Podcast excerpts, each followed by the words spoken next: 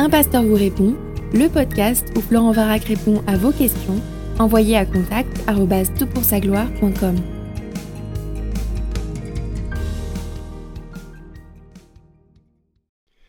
La question qui nous préoccupe pour ce podcast est la suivante. Florent, il faut que tu fasses un podcast sur les récompenses. L'objectif est de clarifier et peut-être de mitiger la position de Guillaume Bourrin, sans forcément le citer nommément, qui a créé la panique chez quelques étudiants du GBU quelques questions à aborder que les jeunes m'ont posées. Comment considérer la place des récompenses alors que notre salut est exclusivement obtenu par grâce? Est-ce que nos récompenses sont éternelles? Procurent-elles une position ou un statut particulier aux croyants? Certains chrétiens seront-ils des strapontins, euh, ce que dit tout le temps ma belle-mère, alors que d'autres se pavaneront sur des sièges massants et chauffants? Fin de la question. Alors bien sûr que je ne me prive pas de citer Guillaume Bourrin euh, quand il a tort, et il a toujours tort lorsqu'il parle des choses de la fin des temps, c'est évident puisque nous n'avons pas le même avis eschatologique, c'est-à-dire sur la doctrine des choses de la fin. Et bien entendu, il y a une grande ironie dans le propos que je tiens. Guillaume est un cher ami, je lui fais une grosse bise. Et c'est vrai que sur ces questions, euh, j'aurais pas le même avis que le sien. C'est lui qui a euh, semé le désordre dans l'épisode 75 euh, que tu retrouveras sur son site Le Bon Combat. Et euh, bien entendu, euh, c'est toujours utile d'avoir des avis différents sur des questions qui ne sont pas fondamentales. Euh, je pense que la question des récompenses n'est pas une, doctrine fondamentale de la vie chrétienne, mais ça nous permet, chaque fois que l'on évoque ou qu'on est confronté à ces différents points de vue, de réfléchir au pourquoi de ce que nous croyons et donc de toujours revisiter les traditions que nous avons éventuellement pris pour argent comptant, alors que justement, un chrétien qui est attaché à l'écriture doit toujours être prêt à se remettre en question à partir de l'écriture pour grandir dans sa réflexion.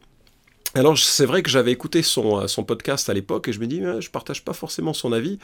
Et puis euh, donc ta question me permet de, revenir sur les propos de, Guillaume et j'espère ne pas trahir sa pensée, mais je crois qu'il cite et s'appuie assez euh, lourdement sur un article de 1992 rédigé par Blomberg que tu trouveras d'ailleurs sur son blog et que j'ai relu, peut-être un peu trop en diagonale, mais quand même j'ai repris note de, certains de ses arguments et j'espère ne pas trahir la pensée de Guillaume et de cet article de Blomberg pour dire que Guillaume ne peut pas concevoir qu'un sauvetage entièrement fruit de la grâce soit accompagné d'une récompense fondée sur les œuvres.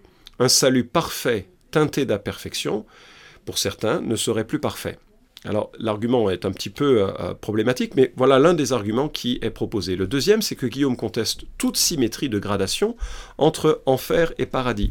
Parce que l'un des arguments qui est utilisé, c'est que puisqu'il y aura des gradations de souffrance en enfer, on dirait, il semble, eh bien il y a forcément des gradations possibles dans le paradis, dans le jardin futur euh, qui nous est préparé par le Seigneur en ce moment. Et puis enfin, troisième ligne d'argument, Guillaume rejette l'idée que 1 Corinthiens 3, un texte sur lequel je te euh, propose de te pencher quelque temps, euh, parle de perte de récompense pour s'appuyer euh, sur une traduction plus précise afin de souligner qu'il s'agit de la perte du travail lui-même. il réfute totalement l'idée que ce soit une perte de récompense liée à ce travail. Et puis enfin, il réfute que la parabole des talents soit à prendre littéralement comme une distinction touchant les chrétiens de façon différente. Alors, euh, là où je suis d'accord avec lui, c'est euh, dans son argumentaire, il parle des différents sens du terme euh, récompense, et je suis assez d'accord hein, à ce sujet. Il parle également de la possibilité que 1 Corinthiens 3 dénote plus la perte de son travail plutôt que la perte d'une récompense. Pourquoi pas, c'est pas gênant, mais je dois noter, non sans bonheur, que je discerne dans le propos de Guillaume une certaine enfin, pardon, une certaine difficulté dans son propos, parce qu'il parle de la satisfaction de voir son travail endurer. Mais c'est précisément ça, la notion de récompense que nous avons lorsqu'on parle des récompenses qui toucheront les chrétiens dans la fin des temps. N'est-ce pas? Déjà une, manière de réaliser qu'il y aura une joie différente si notre travail subsiste ou si notre travail est perdu euh, et euh, un point d'accord également, c'est qu'une honte éternelle dans le paradis ne me semble pas possible, parce que euh, il n'y aura aucune honte dans le paradis. Jésus aura séché nos larmes, il n'y aura qu'une joie, mais cette joie n'est pas forcément dépendante d'être au même rang que les autres. Ça, c'est une vision très égalitarienne. On peut tout à fait imaginer un paradis parfait dans lequel il n'y ait plus d'envie, de jalousie les uns vis-à-vis des autres, dans lequel nous occuperions des places d'intimité avec Christ ou des, un mode d'exercice de responsabilité dans ce monde futur dont on ne connaît pas vraiment les bornes, hein, il faut bien le reconnaître, et, et que ça puisse qu'il puisse y avoir des différences sans que cela ternisse le moins du monde notre joie. Là où je serais un petit peu plus en désaccord avec son propos, c'est que je reste réservé que considérer Matthieu 5, 19 qui parle du plus petit et le plus grand dans le royaume des cieux soit qu'une formule de style. Euh, je crois que le propos de Christ est quand même un petit peu plus précis que simplement une formule de style. Deuxièmement, j'arrive pas à croire que, à, concevoir que la parabole des talents euh, serait qu'une image du salut et que ça toucherait le salut de la même manière parce que c'est précisément une distinction qui nous est proposée dans la parabole des talents.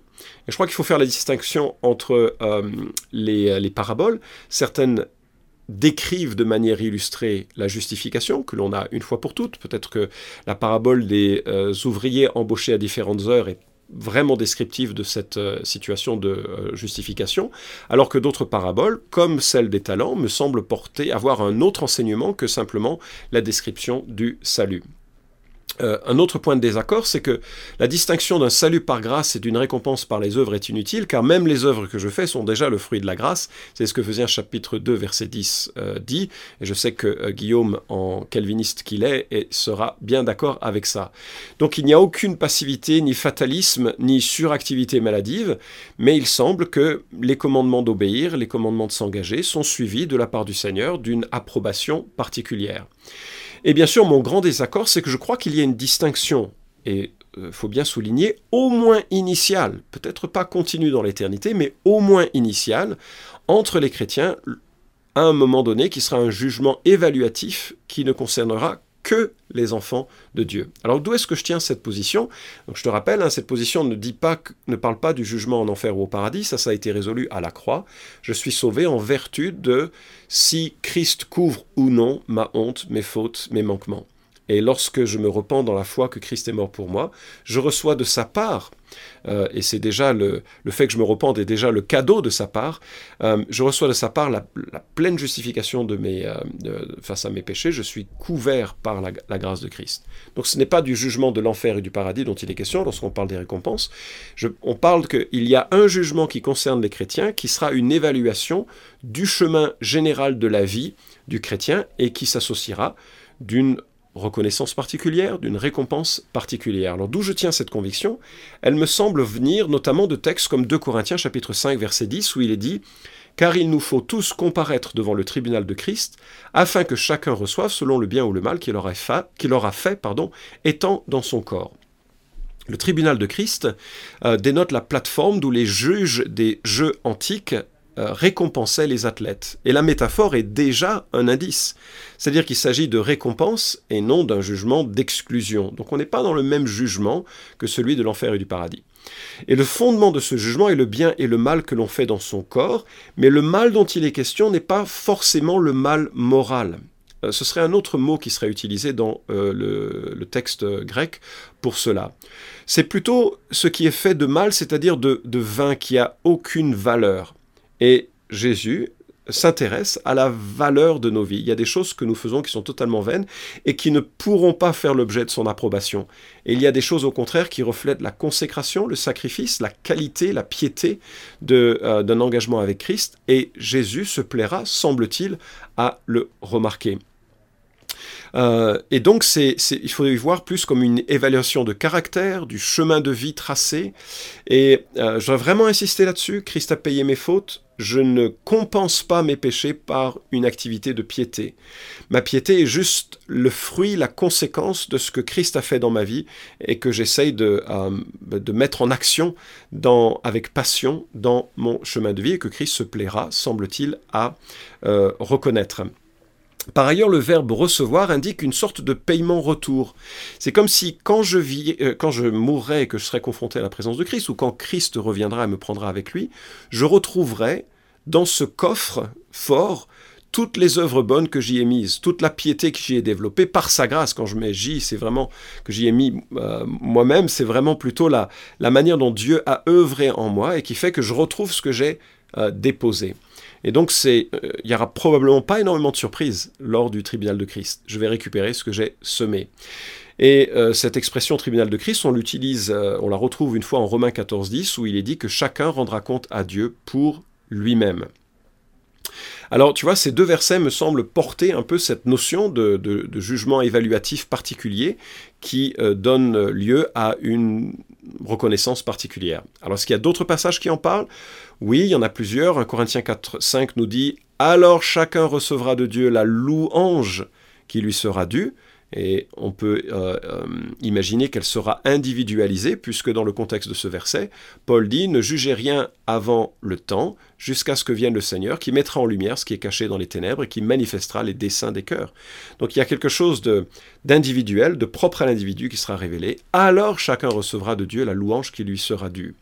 Il y a un autre texte en 1 Jean 2, 28 qui est assez euh, parlant à cet égard. Il dit Petits enfants, demeurez en lui, hein, demeurez en Christ, afin qu'au moment où il sera manifesté, nous ayons de l'assurance et qu'à son événement, nous n'ayons pas honte devant lui. Donc je me dis, au moment où Christ reviendra, certains d'entre nous, on se dira Aïe, zut euh, On n'a pas vécu avec toute l'intensité, toute euh, une vie consacrée à la lumière que, que nous aurions plutôt dû euh, avoir. Ça ne veut pas dire de consacrer euh, toute sa vie pour tout le monde au travail pastoral, au missionnaire ou autre, ça ce sont des appels particuliers, mais que euh, nos vies puissent refléter les appels spécifiques que nous avons reçus de, Dieu dans nos professions, dans notre chemin, qu'on soit enseignant, qu'on soit homme d'affaires, infirmier, etc., qu'on les fait de sa part en occupant les sphères aussi que nous devons euh, occuper en tant que conjoint, en tant que parent, en tant que voisin, ami, membre de l'Église, engagé dans, l'Église. Et tu vois que ce passage de 1 Jean 2 nous dit euh, que nous ayons de l'assurance et que nous n'ayons pas honte. Et donc je me dis que là, il y a un panel de réactions possibles entre la honte qui va jusqu'à l'assurance, la joie au moment du retour de Christ. Est-ce que cette joie et cette honte seront éternelles? C'est pas possible. Cette joie, oui, mais la honte ne peut pas être éternelle parce qu'elle priverait véritablement de la jouissance du paradis. Mais on peut imaginer un moment initial de dévoilement qui soit pas forcément plaisant pour tout le monde et dans lequel, bien, Christ montrera à nos cœurs des choses qu'on a besoin d'entendre, tout en reconnaissant que il est mort pour nos péchés et qu'il nous intègre par sa grâce dans son royaume. Pierre 4 nous dit au verset 17, c'est le moment où le jugement va commencer par la maison de Dieu. Or si c'est par nous qu'il débute, quelle sera la fin de ceux qui n'obéissent pas à l'évangile de Dieu? Et si le juste est sauvé difficilement, que deviendra celui qui est impie et pécheur? Donc il y a vraiment cette, cette notion un peu de que nos vies comptent, même si l'on est déjà sauvé, et que ça a un impact dans le moment, et notamment le moment initial de euh, l'avènement du, euh, du, Seigneur. Bien entendu, ce jugement ne se fera pas sur les bases de ce qui est flashy, de ce qui est visible. Hein. Euh, tellement d'hommes et de femmes ont été des héros de la foi et dont on ne connaît pas le nom. Ils ont été fidèles dans des vies qui sont parfois compliquées et difficiles, que ce soit par la maladie, par la persécution, par euh, des situations extrêmement lourdes à porter, mais ils ont été fidèles à Christ. Je, je crois, j'imagine, ces gens-là seront honorés particulièrement, leur joie sera particulière dans leur rétablissement et je trouve ça absolument merveilleux pour eux déjà maintenant et je serais heureux d'être le, dernier dans le royaume des cieux. Je suis conscient que c'est de toute façon ça que je mérite et que de voir cette joie de tous et de voir cette joie du Christ qui nous accueille sera largement suffisant même si j'aurais peut-être à pleurer sur un certain nombre de manquements de mon chemin avec Christ. Euh, et, je crois que c'est là le point aussi que, je, relève avec euh, Matthieu 24 et 25, où il est question, c'est ce cinquième discours de, euh, que l'apôtre Matthieu rapporte de la bouche de Jésus, et un discours qui est entièrement dédié au retour de Christ et aux événements de la fin de temps.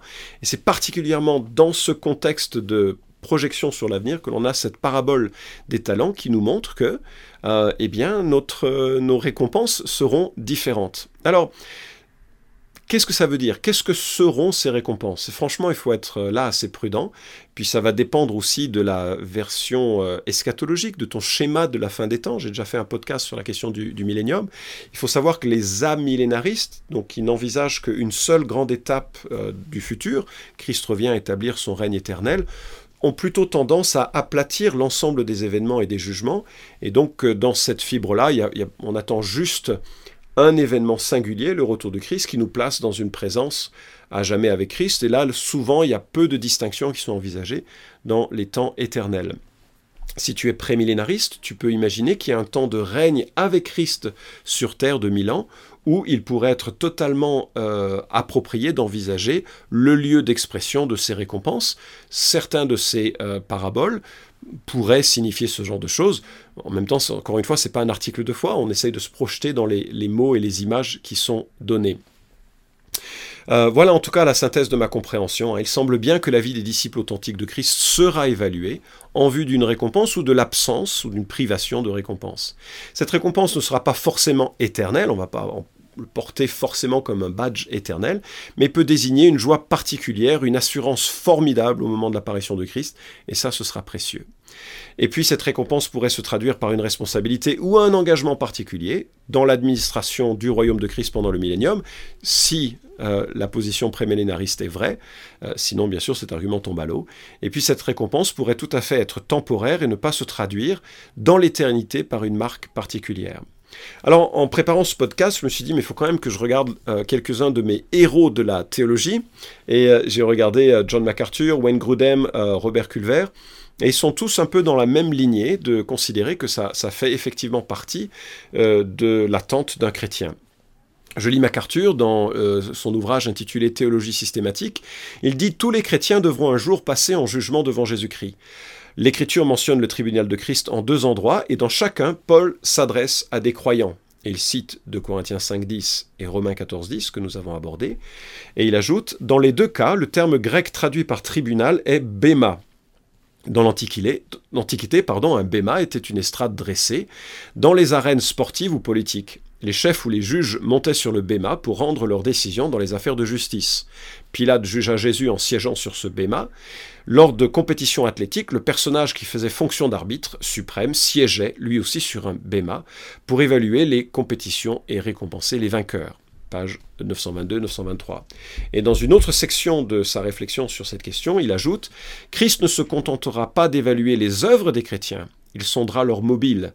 Paul déclare le Seigneur qui mettra en lumière ce qui est caché dans les ténèbres et qui manifestera les desseins des cœurs. Alors chacun recevra de Dieu la louange qui lui sera due. C'est un Corinthiens 4.5 que nous avons vu également. Le jugement de Jésus sera tellement pénétrant qu'il évaluera aussi les motivations. Ce qui compte, ce n'est pas seulement ce que nous faisons, mais aussi la raison pour laquelle nous le faisons. Fin de citation. Wayne Grudem, pareillement, dans son, euh, sa théologie systématique, euh, conclut sa réflexion sur la question en disant Beaucoup d'autres passages enseignent ou laissent entendre des degrés de récompense pour les croyants au jugement dernier. Mais il faut veiller à ne pas se méprendre ici. Même s'il y aura des degrés de récompense au ciel, la joie de chacun sera parfaite pour l'éternité. Si nous nous demandons comment cela est possible, alors qu'il y a différents degrés de récompense, nous montrons par là que notre perception du bonheur est fondée sur la supposition que le bonheur dépend de ce que nous possédons ou du statut ou du pouvoir que nous avons. En réalité, cependant, notre bonheur véritable consiste à trouver notre joie en Dieu et à nous réjouir du statut et de la considération qu'il nous a accordé. Nous aurions tout intérêt moralement et spirituellement à avoir une meilleure compréhension de cet enseignement très clair du Nouveau Testament sur les degrés de récompense. Plutôt que d'introduire une compétition entre nous, cela nous pousserait à nous aider, à nous encourager les uns les autres, afin que nous puissions tous accroître notre récompense céleste, car Dieu a le pouvoir infini de nous bénir tous, et nous sommes tous membres les uns des autres. 1 Corinthiens 12, 26 à 27, fin de citation, tu trouveras ça, page 1272. Donc voilà, euh, il semble que euh, je ne sois pas seul dans cette compréhension, et c'est vrai que, ben, comme tous les sujets euh, controversés, il y a des avocats pour les positions des uns et des autres. À toi de te faire une idée. mais je voudrais vraiment rappeler que l'évangile ne consiste pas à acheter notre salut de Dieu. L'évangile consiste au fait que Dieu lui-même soit intervenu. Il est descendu du ciel, il s'est incarné, il a pris chair et os, il, est, il a représenté notre humanité déchue, de façon parfaite. Lui, il était le représentant des hommes, mais lui, il était le représentant parfait des hommes déchus. Et lorsqu'il est arrivé à la croix, il a représenté cette humanité déchue en devenant péché pour nous, de Corinthiens 5, 21, en sorte qu'il a expié une fois pour toutes la colère de Dieu en sa mort et sa résurrection. Il donne maintenant librement, gratuitement, une justification, une adoption, une réconciliation complète et absolue, qui démarre par l'expression de notre confiance en lui. Oui, Jésus, tu es mort pour mes péchés. je le reconnais, je t'en demande pardon, je veux vivre pour toi, je veux vivre en toi, viens dans mon cœur à régner en moi. Et c'est cette œuvre que Jésus commence en nous, c'est cette œuvre qui nous met en relation à lui, qui nous unit à lui. C'est une fois pour toutes, c'est binaire, on est soit justifié, soit on ne l'est pas, j'espère que tu l'es. Maintenant, lorsque l'on a euh, reçu de Dieu ce salut, cette, nouvelle naissance, alors notre vie compte, et elle compte non pas comme une sorte d'œuvre à arracher, mais comme réponse à cette grâce qui nous a été donnée. Dieu regarde notre motivation, notre chemin, notre consécration, et il se plaît, semble-t-il, à pouvoir un jour nous dire, bien, bon et fidèle serviteur, entre dans la joie de ton maître, et voici les marques particulières dont je voudrais te, euh, te marquer, de reconnaître la marche que tu as eue en moi pour ma gloire, et ça, c'est le sujet des récompenses. Vous pouvez suivre cette chronique hebdomadaire Un pasteur vous répond sur SoundCloud, iTunes et Stitcher. Retrouvez les questions déjà traitées sur toutpoursagloire.com. Si vous aimez ce podcast, merci de le partager sur les réseaux sociaux et de laisser une note sur iTunes. À la semaine prochaine!